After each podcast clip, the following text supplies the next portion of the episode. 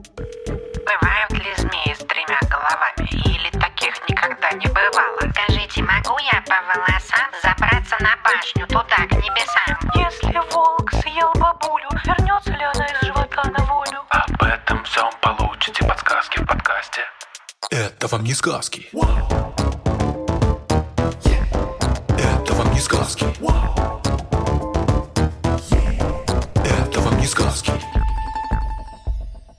Всем привет!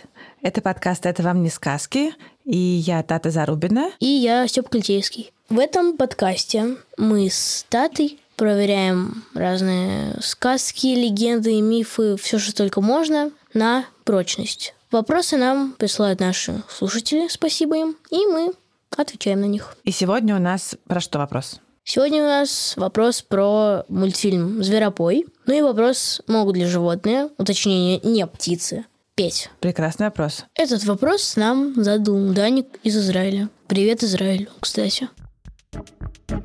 Перед началом нашего выпуска хочу напомнить, что теперь наш подкаст выходит раз в неделю. И сначала он выходит в нашем приложении «Гусь-гусь». Кроме нас там, кстати, очень много всего. А через две недели он выходит на других платформах. Apple подкастах, Яндекс Музыке, ну, везде, где вы слушаете подкасты. И чтобы слушать наши подкасты на две недели раньше, да-да, то надо подписаться на Гусь-Гусь. Это недорого.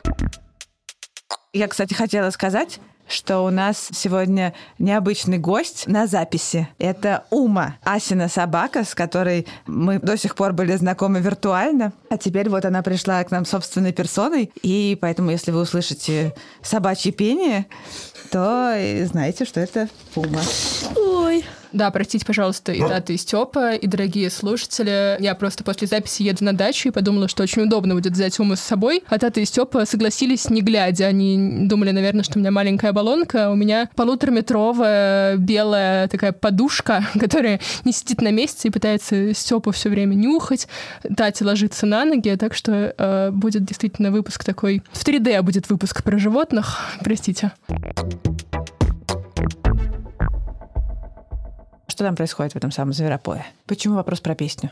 В Зверопое это мир очень похожий на Зверополис. Там тоже вместо людей разнообразное животное. И в этом вот мире есть театр. Театр бедный, непопулярный, ну, все как обычно. Этим театром владеет Кала, которая решила раз и изменить жизнь своего театра, собрав несколько певцов, Знаешь, что я сделаю? Утопишься? Нет! Я дам им то, перед чем они не устоят. А им в следующем шоу будет барабанная дробь. Настоящая музыкальная битва! Музыкальная битва? Там были слон, кажется, горилла, свинка. Там даже лягушки были. Но лягушки в скором времени ушли. Им не понравилось? Ну, они чего-то там поссорились, они... В общем, ушли и больше не возвращались. Да, и за концерт, который он хотел устроить, он объявил награду. 100 тысяч долларов. И началось. Там куча зверей пришло, все стали петь, пытаться.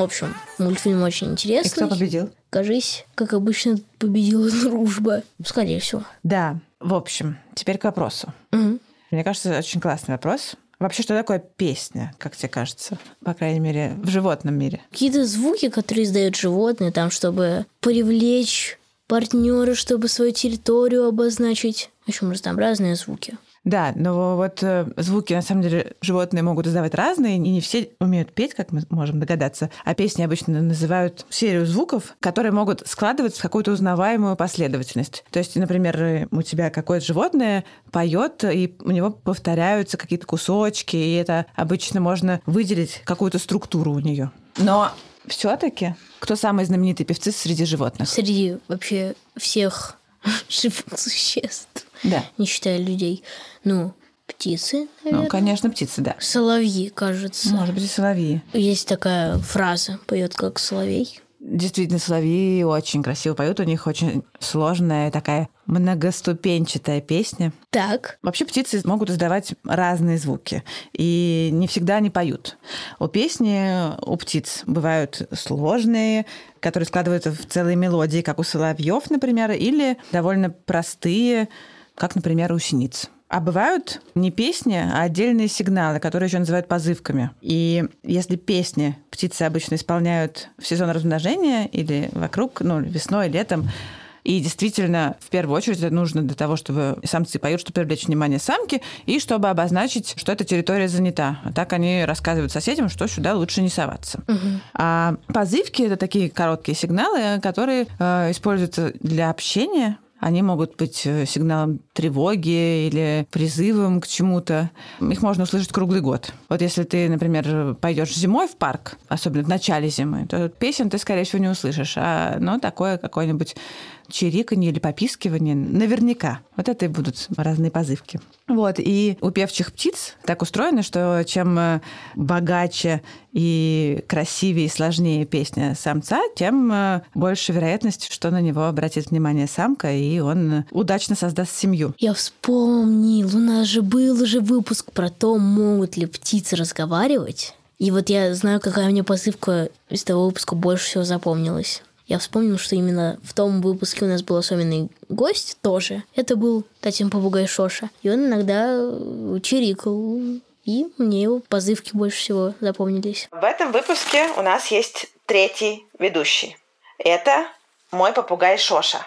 Смотри. Приветик. Он сидит сейчас у меня на плече и будет помогать нам вести этот выпуск. Кстати, в «Гусь-гусе» есть целый подкаст про птицы, в том числе про птичье пение. Называется он «Витю видел». Это подкаст, который ведет бёрдвотчер Саша Борзенко и орнитолог Ника Самоцкая. И они обсуждают разных птиц. И вот был выпуск про воробьев, был выпуск про голубей и про уток. И он очень интересный. И я всегда с нетерпением жду новых выпусков. Вернемся все-таки к вопросу. Про птиц мы поговорили, хотя нас про них не спрашивали. Кто же еще, кроме птиц, Нас умеет как петь? раз не про них спрашивали. Но было бы странно говорить про пение животных и не вспомнить про птиц, правда? Ну, да. У тебя есть предположение, кто из животных мог бы быть хорошим певцом? Лучше всех в зверобоя поют мышка, слониха и горилла. Это как-то связано с реальной жизнью? Ну, относительно. Потому что слоны, например, действительно могут издавать э, очень-очень-очень громкие звуки, но все-таки песни это не назовешь. А гориллы тоже скорее не поют, хотя есть поющие обезьяны, про них мы сегодня вспомним. А мыши, как ни странно, вполне могут претендовать на звание неплохих певцов. Давайте со всем этим разбираться. Давайте. Вообще э, поют на самом деле самые разные существа, например, даже насекомые и лягушки, но у них песня довольно простая и может скорее напоминать э, какое-то тоже простое щебетание или треск. Но есть некоторые амфибии, у которых песня интересная и сложная. Например, у южноазиатской древесной лягушки песня состоит из 12 разных звуков. Мгм. Ну, чем не птичка, правда? Тем, что она лягушка, а не птичка. Тем, что она лягушка, а не птичка. Это, ну, древесная лягушка зато.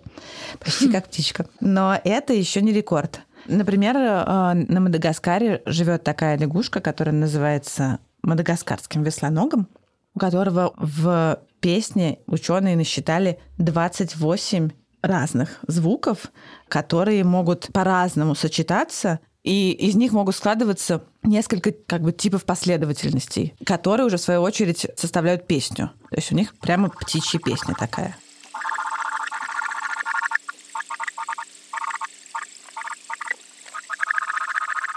С разными фразами повторяющимися. Но у других животных в основном это, конечно, если забыть уже про птиц, то это в основном млекопитающие. Песни бывают по-настоящему сложными и по-настоящему сложно устроенными. Например, ты вот уже вспомнил мышку, да, которая пела в зверопое. Мышка, кстати, в Зверопое такой не очень приятный персонаж. Сначала он обманул медведей на деньги, Потом он еще смеялся над проигрышами своих коллег. А свинку он вообще беконом, кажется... А, ветчинку он свинку называл. Вот свинтус. Неприятное, да, существо? Он мышь. Мышинтус. Но зато действительно поет хорошо, наверное, да?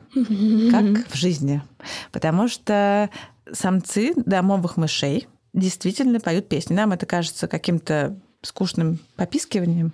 А на самом деле это настоящие песни. Просто они поют очень высоко, и часть этой песни нам наше ухо слышать не может. Звучит это примерно так.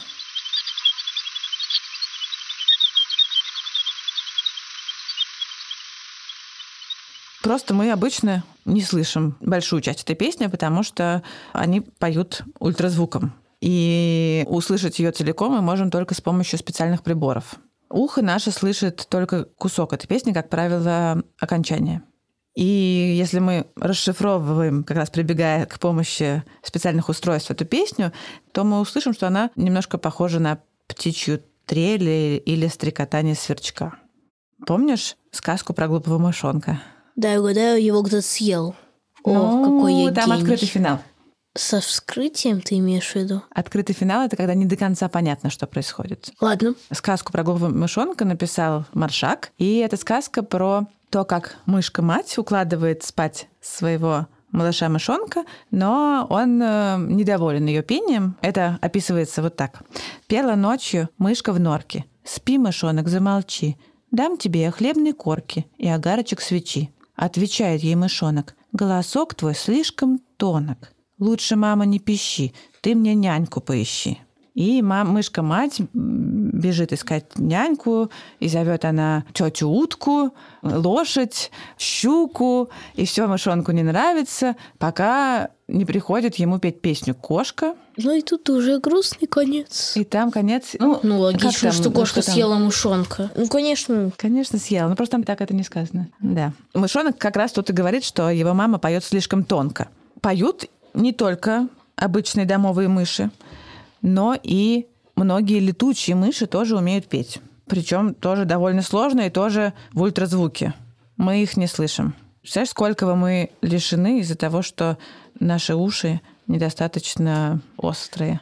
Вот, и чтобы услышать, чтобы тоже разобрать песни летучих мышей, ученые очень подолгу слушают замедленные версии их песен.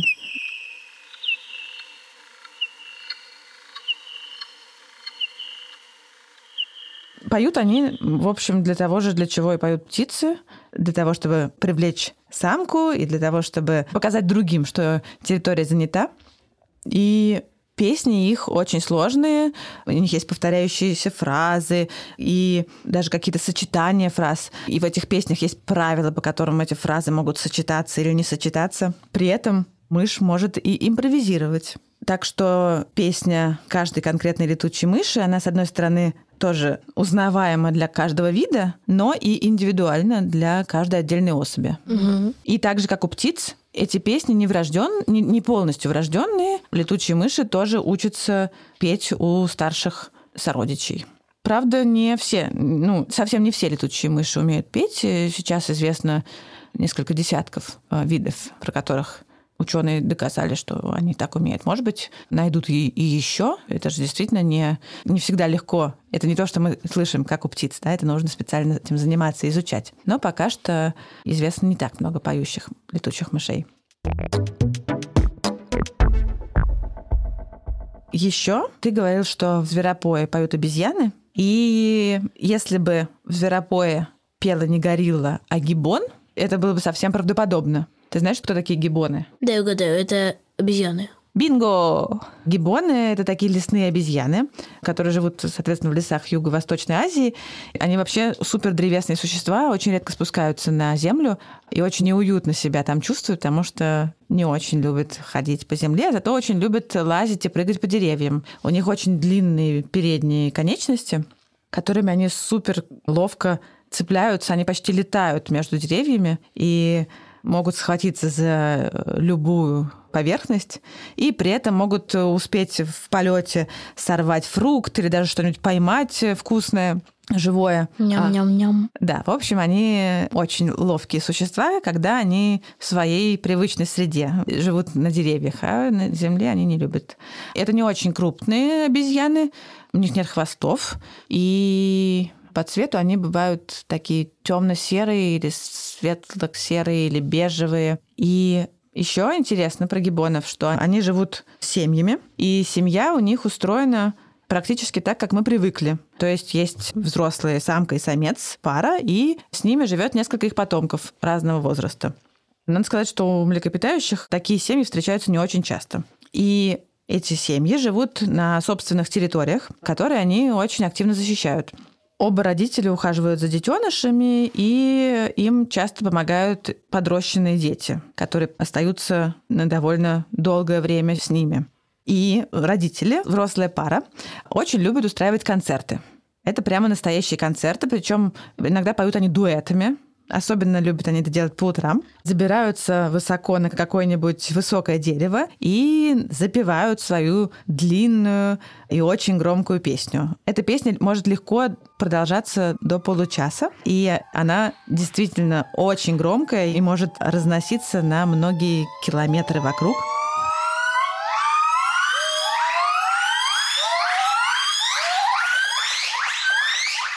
Это ракета взлетает. Да, похоже на сирену. Но ты слышал, да, что они там прям слышно, что это два голоса? Да, А, там был, слушай, не два, а 33. Ну, может быть, это перекликиваются соседние семьи. Но эта песня, конечно, одна из ее задач это напомнить как раз тем самым соседям, что территория занята.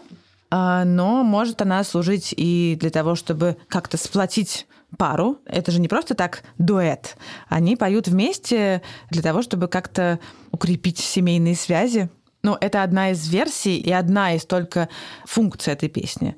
Иногда эта песня может быть реакцией на что-то, что происходит вокруг. И если песня это начинается обычно с таких э, мягких и тихих звуков, которые предназначены только друг для друга, то потом она становится очень громкой, и громкость все нарастает и нарастает. У некоторых гибонов даже есть специальные звуковые усилители. У них такие увеличенные горловые мешки, которые делают их звук еще более громким. И тоже, как мы уже привыкли, разные виды можно отличать по песне.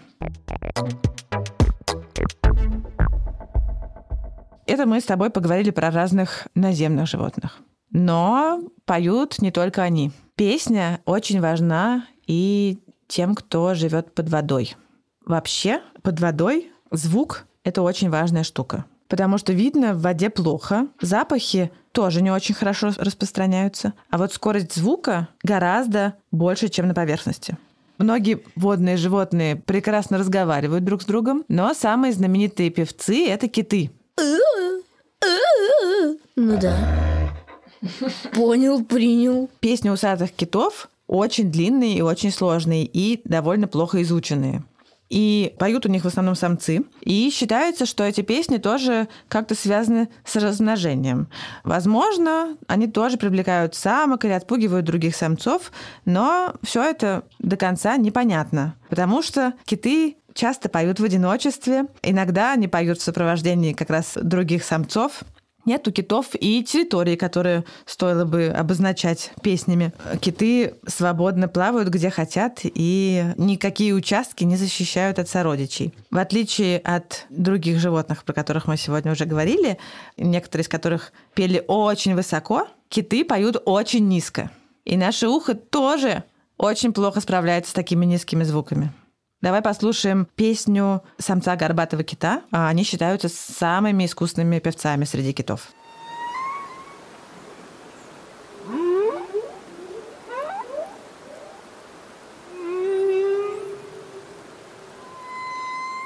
Немножко напоминает сигналы из космоса. В принципе, прикольная. У них очень сложная песня, и отдельные звуки складываются во фразы. Одну и ту же фразу кит может повторять несколько раз в течение нескольких минут.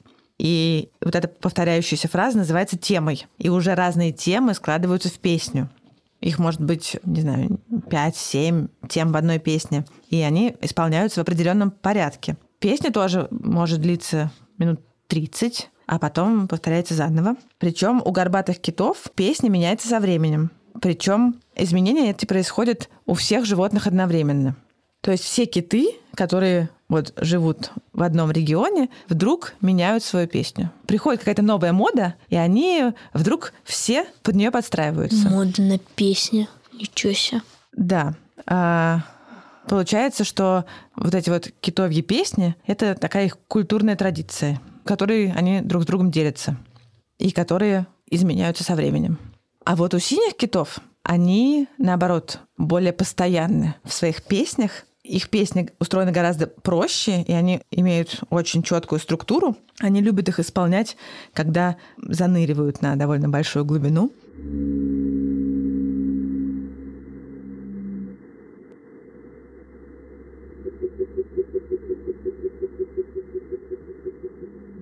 И в отличие от горбатых китов, синие киты могут многие десятилетия исполнять одну и ту же песню. Вот э, известно, что какую-то популяцию начали изучать еще в 60-е годы, и вот с тех пор их песня не изменилась. И... Это знаешь, как называется? Железная мода, кажется. Да, они такие, они старомодные, они приверженцы традиций. О, это старомодно. Поют киты обычно во время сезона размножения, а в остальное время они все равно очень много используют звуков, постоянно разговаривают, и это, ну, как бы это их способ общения. Ну, а еще они, звуки помогают им ориентироваться в пространстве. Вот, так что животные вполне себе могут петь, даже если это не птицы. И над землей, и на земле, и под водой. Понятно. Кто тебе понравился из наших сегодняшних певцов больше всего? Лучшее многоголосое пение достается гибонам. Самые для меня пугающие звуки достаются китам, а птичкам, ну, самые красивые, наверное. А умки самые смешные. Класс. А умка спит. Класс. Ну что, будем заканчивать и благодарить. Да? Мы благодарим нашего редактора Ашу Терехову, Еще раз простите. нашего расшифровщика Кирилла Гликмана, Нашего фактчекера Михаила Трунина, композитора Михаила Сарвянова и звукорежиссера Диму Гудничева. И еще Тату. и Степу, Спасибо. и студию Огурец. Огурец подкаст. Если у вас есть вопросы, то пишите нам через форму связаться с редакцией в приложении и оставляйте комментарии в Apple подкастах.